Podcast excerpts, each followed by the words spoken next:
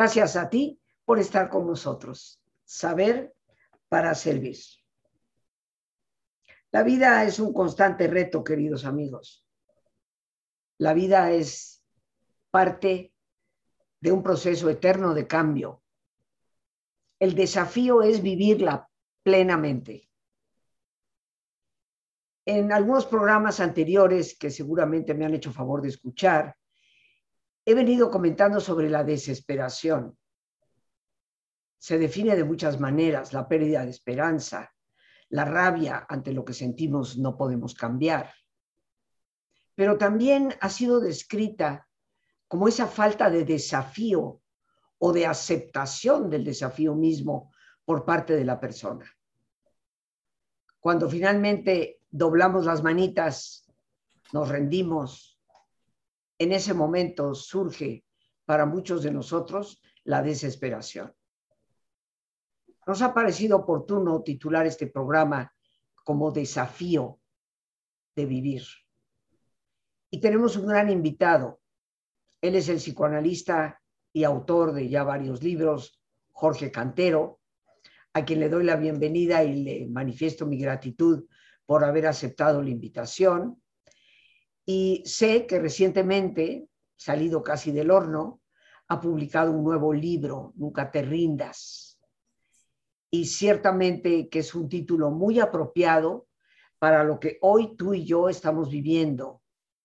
Esta pandemia ha llevado a muchas personas a resignarse, pero creo firmemente, y seguramente me has escuchado decirlo anteriormente, tal vez la palabra la tendríamos que redefinir en su verdadero significado.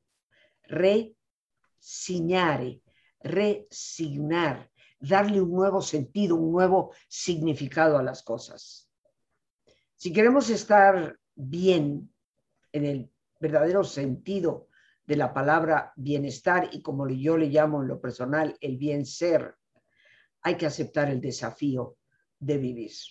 Y esto implica nunca rendirnos, como lo dice en parte el título del libro de nuestro invitado el día de hoy. Jorge, bienvenido, muchas gracias por estarnos acompañando. Gracias por traernos este tema a la mesa, un tema muy importante.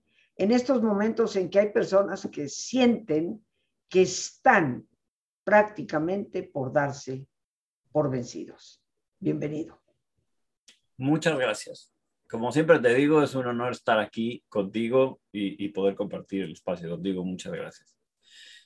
Mira, te escucho hablar de desesperación y te escucho hablar de lo que nos ha traído todo este tiempo y pienso, ¿cómo no? ¿Cómo no? ¿Cuándo nos hubiéramos imaginado la crisis global a la que nos estamos enfrentando, que luego ha significado también tantas crisis personales? tantas pérdidas para tantas personas, unas más y otras menos. Todos hemos perdido algo durante este año y medio y no sabemos lo que sigue. Tenemos miedo, estamos preocupados. Todos los días leemos noticias, algunas son muy descorazonadoras. Y el mundo, y el mundo sigue, el mundo sigue cambiando con y sin coronavirus. Entonces, ¿cómo no de pronto sentirse confundido y sacudido. Es una experiencia que a mí me produce mucha compasión, ¿sabes? Me produce mucha compasión, me produce mucho sentimiento, porque es una respuesta natural frente a las condiciones que cambian, porque todo está diseñado para cambiar. Es una respuesta natural frente a lo que cambia y además, al darte cuenta de que ninguno de tus controles, ninguna de tus obsesiones, ninguna de tus eh, eh, insistencias estresantes porque todo esté bajo control y en certidumbre realmente funciona, porque el mundo tiene su lógica y se mueve independiente a veces de ti y a veces contigo, también hay que decir. Se me ocurrió este libro justamente porque la experiencia de la crisis, sabes, es universal. Había escrito un libro anterior sobre la felicidad y sobre el, estar satisfecho con tu vida, sobre la espiritualidad. Un libro que, que resultó muy bonito de escribir y de leer, creo. Pero luego se me ocurrió que confrontar las crisis es algo que nos pasa a todos y daba la oportunidad de hacer un libro que aplicara a la experiencia humana en general. Así que estaba muy lejos cuando empecé a diseñarlo de saber lo que se nos venía encima con el COVID. Eh, entonces, ¿sabes? Eh, eh, investigué, entrevisté, armé el libro y luego, ¡boom!, 2020. Y me pasé todo 2020 escribiéndolo. Por supuesto, adaptando lo que ya había trabajado a esta nueva realidad, teniendo en cuenta todo eso, pero siempre siendo muy fiel a una metáfora que yo llamo el túnel. El túnel, y así es como empieza el libro, es eso que te ocurre cuando ya vinieron todos estos desastres, te quedaste con los escombros a tu alrededor de tus planes, de tu vida, te dio una enfermedad, se la dio alguien que quieres, se murió alguien que amas, tu negocio quebró, lo que sea. Y estás en esta confusión y te das cuenta que no hay otra opción más que caminar hacia el frente. No hay otra opción más que moverte. Y si te mueves, tienes que entrar al túnel. El túnel es esta boca de lobo gigantesca que te ve y que tienes que cruzar para recuperarte. Así que el libro empieza ahí, en el túnel, y se plantea como un acompañante. Vamos a caminarlo juntos, ¿no? Y vamos pasando por diferentes estaciones, en donde vas a hacer trabajos específicos con tu vida de autorreflexión, de autotrabajo y de cambio, para que cuando ajustes todas estas tuercas, salir de la crisis sea mucho más fácil. El libro te va llevando de la mano por estaciones como el trabajo de duelo. Empieza ahí, no puede empezar en ningún otro lugar. Perdiste, así que tienes, tienes que trabajar tus duelos. Luego sigue con el ego y el apego.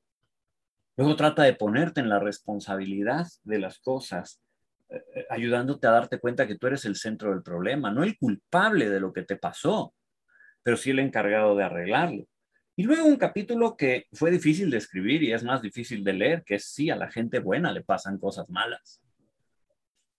Cuando has terminado estos cuatro capítulos, empiezas ya por obtener herramientas o a obtener herramientas prácticas, trabajar tus emociones, recobrar la palabra y aprender narrativa, reedificar tus bases en virtudes y valores, atender tu economía, entender qué es lo que está en tu control y qué no lo está, cambiar tus mentalidades, tus creencias, apegarte a una rutina, ordenar tu espacio, y después de ahí viene una parte mucho más filosófica, en donde empezamos por empujar e insistir, resistir y persistir, seguir adelante, seguir adelante, sintonizarnos con el entorno, aprender a tolerar el dolor, seleccionar qué información atendemos.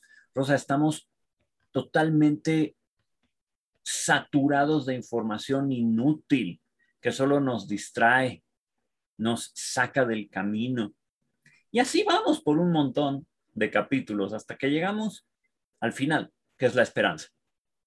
En el último capítulo cuento la historia de una paciente, luego amiga, que pasó por una crisis brutal, estuvo a punto de suicidarse, no lo logró.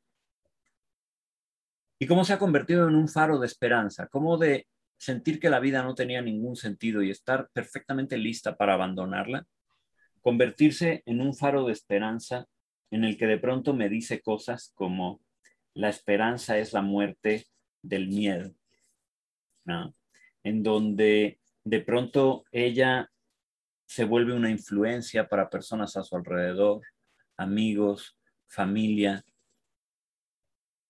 hace un extraordinario trabajo con su propia vida, encuentra el amor. Y termino hablando de cómo realmente a la desesperación se le combate con esperanza. Pero esperanza no es imaginarte un futuro incierto y llenarlo de tus proyecciones pensando todo va a estar bien.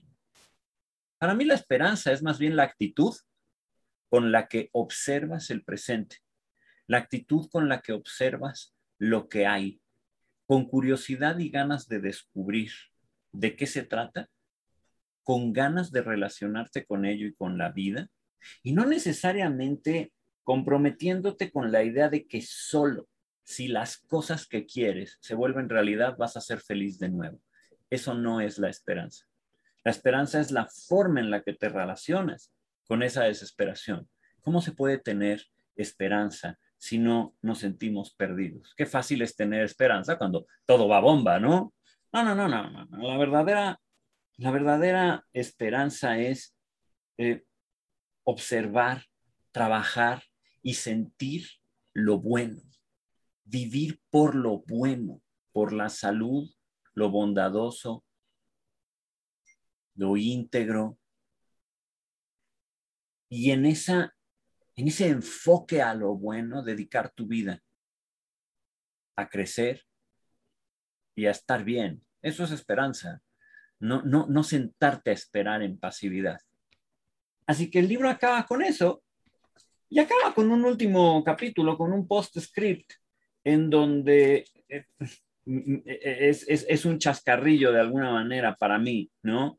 Porque eh, claramente lo menciono así. Eh, hemos estado hablando de resiliencia todo el libro y no te lo había dicho, ¿no? O sea, en todo el libro no menciono la palabra resiliencia, que de pronto, desgraciadamente, me parece que se ha manoseado un poco, ¿no? Acabo diciéndole al lector, em, no te habías dado cuenta, pero este es un libro sobre resiliencia. La resiliencia, lo pongo así, comúnmente se eh, define como la capacidad de un ser vivo, en este caso el humano, para resistir la adversidad, sobreponerse a periodos de dolor y mantener una actitud de lucha con marcadas dosis de perseverancia, tenacidad, actitud positiva y acciones concretas que te permiten avanzar contra corriente y superarlas es como un set de habilidades que nos permite persistir frente a los retos y rebotar frente al peligro. Se trata más de un proceso y no de un rasgo individual o de una característica de la personalidad. Cuando hablamos de resiliencia no nos referimos a una sola fortaleza concreta y aislada, sino más bien a un grupo de fortalezas eh, reunidas en torno a la puja de resistir y prosperar, coordinadas en un esfuerzo conjunto por llevarnos más allá de la adaptación hacia un nuevo bienestar. Y tú hablabas de resignar. Resiliencia y nunca rendirse no es solamente aguantar, ah, es prosperar. Y la pregunta podría ser, no juegues, Jorge, en crisis tú me hablas de prosperar. No, a ver, evidentemente cuando estás en, el, en la médula de la crisis, sería hasta injusto pedirte que prosperes. Por eso es que el libro intenta ser tu compañía para salir de ahí. Y el libro acaba cuando sales del túnel y por fin tienes las herramientas para, ahora sí, tú hacer tu chamba, para llegar a ese, a ese nivel de prosperar. Esa, esa es la idea detrás de este libro. ¿Cómo ves? Bueno, tú sabes que este es un tema que a mí me ha apasionado desde hace muchísimos años. Yo empecé a trabajar con resiliencia en los noventas cuando apenas, apenas se hablaba, se conocía del tema, se manejaba en los círculos de tipo psiquiátrico exclusivamente. Eh, y creo ciertamente, y lo he dicho, la resiliencia no es adaptarte. La resiliencia va más allá, porque el ser humano aprende de lo que le sucede y eso eh, puede considerarse pues algo que lo catapulta a ser mejor, a tener una vida mejor, a superar retos, no solo el presente, sino a darle fortaleza para el futuro. Yo creo que de toda calamidad eh, se aprende y como se dice normalmente, de toda adversidad hay una oportunidad oculta que tenemos que saber descubrir. Este concepto de no rendirte me parece sumamente importante porque la mayor parte de las personas en muchas ocasiones ante el embate constante del mar sobre la embarcación, decidimos botar los remos y decir, bueno, pues que la corriente me lleve a donde me va a llevar. Pero a veces la corriente te puede llevar al lugar que menos desearías estar. Y ahí, tristemente, Jorge, es cuando nos damos cuenta de, caramba, no tendría yo que haber botado los remos, tendría que haber hecho el esfuerzo por dirigirme a otra parte creo firmemente que, hemos confundido, sí, la palabra resignación. Seguramente tú la has escuchado hasta el cansancio, mi querido Jorge, eh, por parte de, de, los pacientes, por parte de personas a nuestro alrededor. Mijita, ya resígnate, ya, ya, ya, cálmate y resígnate, así son las cosas que le vamos a hacer. Y bueno, me gustó mucho esto de nuestros controles. Esta, esta efímera ilusión de que podemos controlar las cosas cuando en realidad lo único que podemos controlar son nuestras decisiones. Y ya. Y cómo decido yo enfrentarme al reto que estoy eh, encarando en este momento. Ahora, eh, tu libro nos va a dar seguramente pautas, como tú decías, de acompañamiento para trabajar. ¿Es así? Yo no creo en las listas de tres pasos ni en las guías específicas. Yo creo en la autorreflexión. Así que sí, el libro es una invitación continua a que observes tu vida, te hagas consciente de ella y a través de la reflexión te pongas a trabajar. Pero si la gente está buscando la respuesta específica de sus problemas, ningún libro te la va a dar.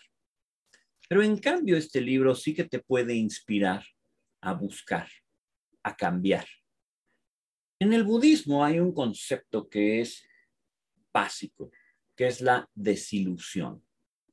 Ahora, también desilusión es otra palabra que está mal interpretada, porque desilusión lo que significa es que rompes la ilusión, que te das cuenta de la realidad, que dejas de estar comprometido con una fantasía.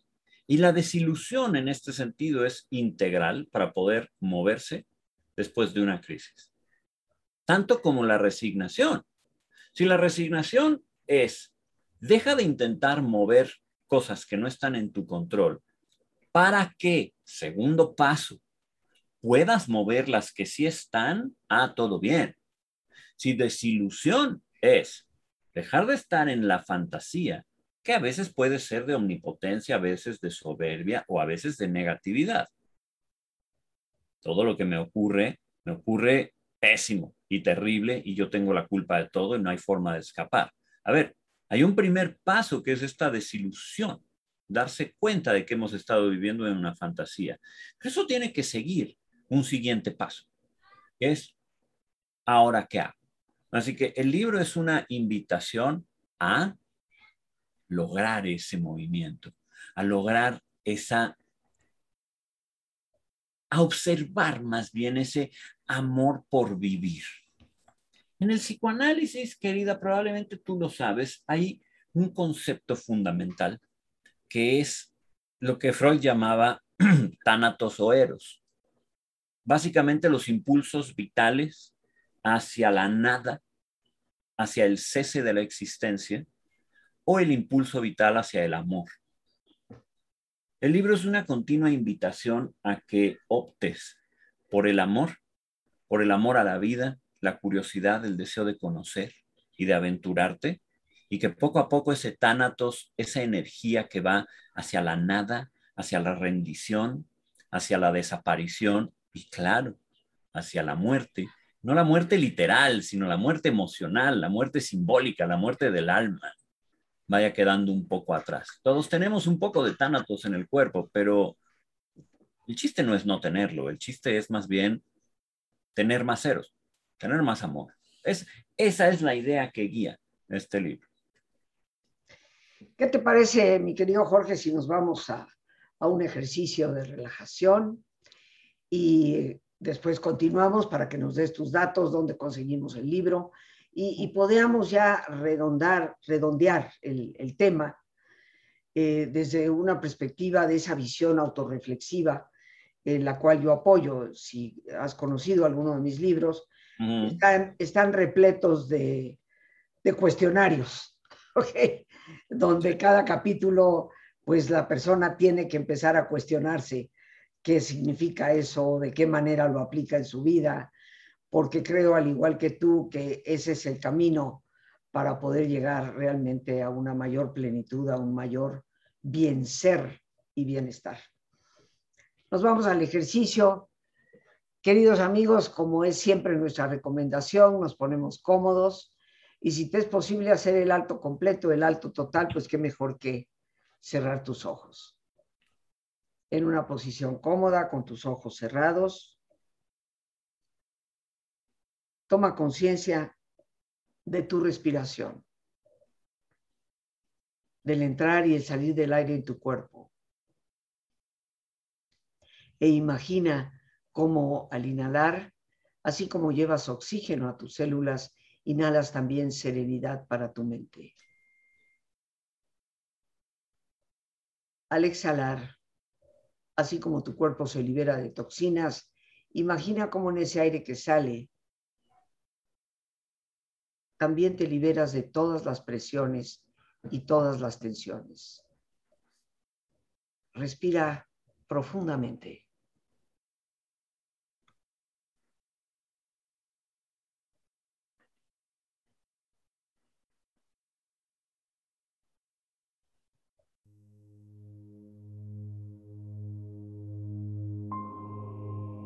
Relaja tu cuero cabelludo. Todos los músculos que cubren tu cabeza.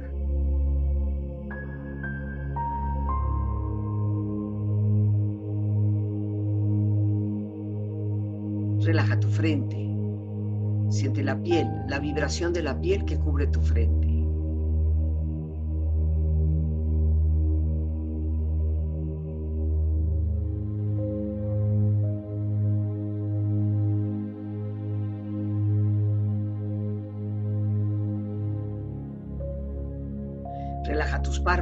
Los tejidos que rodean tus ojos.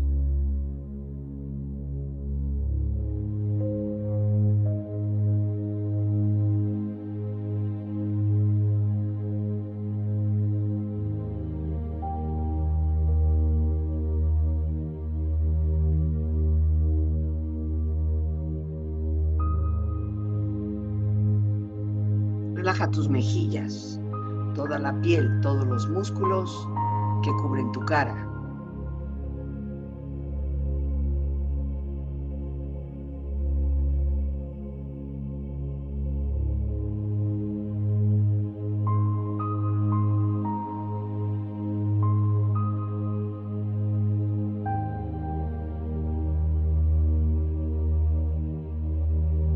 Relaja tu cuello y tu garganta.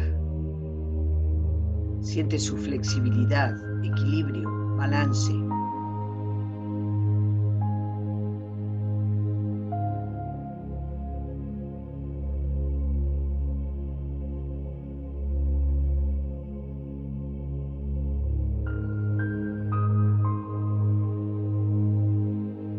Relaja tus hombros, brazos y manos, así como tu espalda. Siente una agradable sensación que relaja todos los músculos en estas partes de tu cuerpo.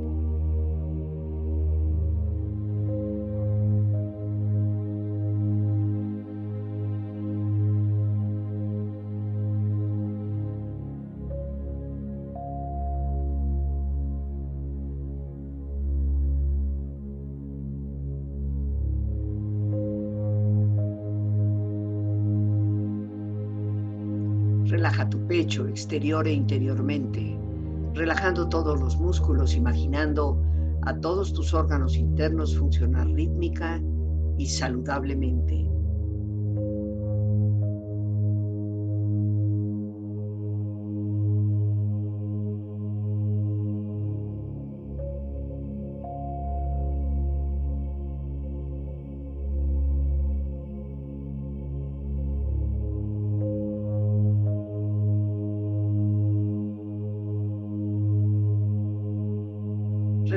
Abdomen, exterior e interiormente, relajando todos los músculos, imaginando a todos tus órganos internos funcionar rítmica y saludablemente.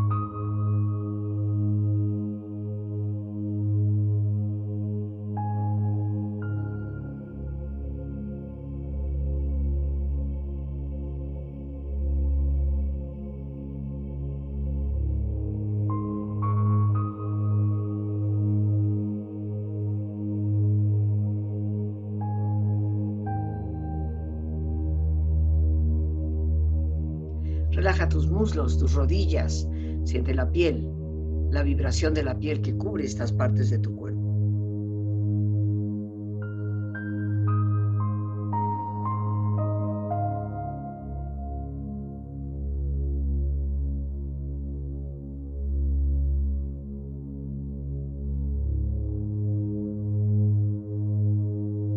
Relaja tus pantorrillas y tus pies.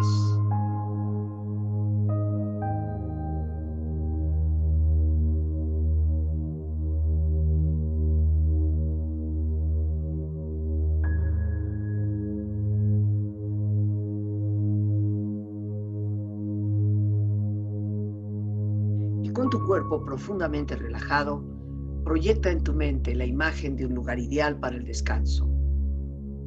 Imagina los colores, los sonidos, los aromas. Es una escena de belleza y paz. Siente estar ahí.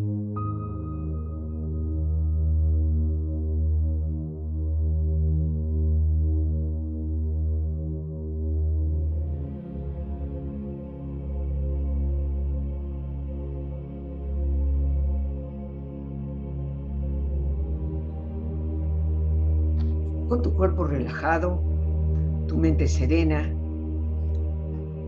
reflexiona. Los desafíos son los que hacen que la vida sea interesante. Y lo más importante es que superarlos es lo que hace a la vida significativa.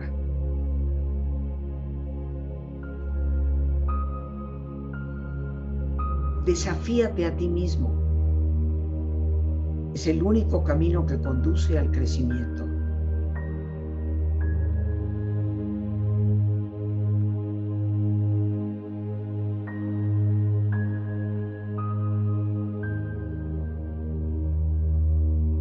No estás destinado a hacer lo que es fácil.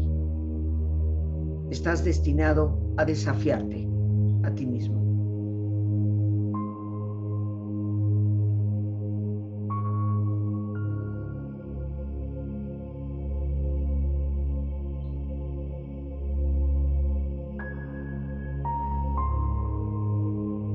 Respira profundamente.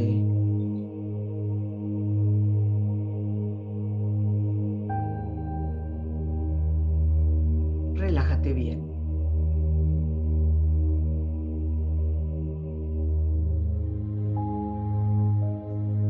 Con esta experiencia empieza lentamente a estirarte.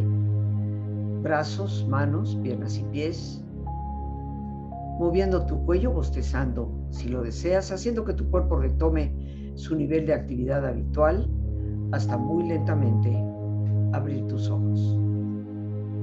Ojos abiertos, bien despierto, muy a gusto, bien descansado y en perfecto estado de salud, sintiéndote mejor que antes. Y bueno, vamos a agradecerle a nuestra productora Lorena Sánchez que nos ponga en la pantalla el libro de nuestro amigo Jorge Cantero. Ahí lo tenemos. Pueden ver claramente el título, la editorial, tener la información a la mano. Conociendo a Jorge, libro altamente recomendable en un tema en el que siempre hay que profundizar. Espero que estemos tomando nota del título, la editorial, para poder llegar a leerlo. Creo que será un buen desafío que nos ayudará a ser mejores, a transitar por ese túnel usando la metáfora que nos ha dado el invitado, que siempre es necesario porque al final del túnel siempre hay luz y el camino de la esperanza pasa muchas veces por la oscuridad. Gracias, Lore, por haber puesto ahí el libro. Mi querido Jorge, ¿cómo te podemos localizar? El libro, me imagino, estará en todas las librerías en este momento. Es así. El libro está en todos lados. El libro está en cualquier librería. Ahorita está. Y de verdad la distribución ha sido extraordinaria de parte de la editorial de Urano. Entonces, donde haya libros, lo encuentran. Incluso en Internet también está ahí. O sea, lugares como Amazon, ahí está. Em, a mí me encuentran muy fácil en Facebook. Estoy como J Cantero MX. Ese es mi Facebook. Y me encuentran en Instagram, arroba J, Cantero L. L de López. ahí, ahí me encuentran Instagram J Canterol y Facebook J Cantero MX. Muy bien, ahí ya nos lo está poniendo Lore ahí al pie de tu imagen. Ahí está ya los datos de nuestro invitado. Gracias, Lore, por darnos la, información y dejarla ahí un momento para que las personas puedan tomar nota de ello. En los minutos que nos quedan, mi querido Jorge, eh, más allá de la capitulación del libro, eh, hablando ya desde, desde la filosofía de la autorreflexión, ¿cómo quisieras redondear el tema del el desafío de vivir? En que hay que ser valientes. Me parece muy bien lo que ha pasado en épocas recientes de buscar la paz, la tranquilidad, vivir con comodidad, vivir tranquilos. Me parece muy bien. Me parece muy bien que hayamos eh, criticado, atacado, eh, hecho a un lado cualquier forma de violencia, cualquier forma de, de, de violencia innecesaria. Solo que creo que también nos llevamos un poco de corbata cosas como la valentía, el coraje, como el enojo positivo. Y creo que al final hay que rescatar también eso, porque para poder vivir una vida de sentido hay que ser valientes. Y yo sé que no es fácil y yo sé que a no, no a todos se nos da. Yo sé que a no a todos nos gusta el conflicto, nos parece productivo, y sin embargo, pues es que forma parte de estar vivos. Si apenas entendemos un poco cómo funciona la naturaleza, nos damos cuenta de que el conflicto es apenas un resultado de esos constantes cambios y transformaciones de los que hablamos. Así que para mí es un poco como hacer este trato con la vida. ¿Quieres estar vivo? Porque todo el mundo quiere estar vivo y todo el mundo quiere disfrutar de los bienes de la vida. Bien, pues eso también implica que necesitas pelear un poco me gustaría que nos reconciliáramos con la imagen arquetípica del guerrero, ¿sabes? Con la imagen del guerrero, con la imagen del luchador. También está bien que tengamos la imagen del pacifista y el conciliador y el negociador. Claro, también está bien. Pueden coexistir, pero que no se nos, que no se nos olvide el arquetipo del guerrero, por favor, que no se nos olvide el arquetipo del luchador. Es, es necesario para que una psique saludable sepa cuándo resistir y cuando pelear. Y la vida tiene mucho que ver con eso. Fíjate qué curioso este, que yo siempre tomo apuntes, aprendo de todos mis invitados. Y justamente hace ya un ratito eh, escribí esta, esta línea respecto a los problemas y las crisis. Podemos enfrentarlas como víctimas o mm. como guerreros. Fue justamente la palabra que, que utilicé porque eso no quita, el guerrero muchas veces es un excelente negociador, claro. pero, pero negocia desde una posición de fortaleza interna y de determinación.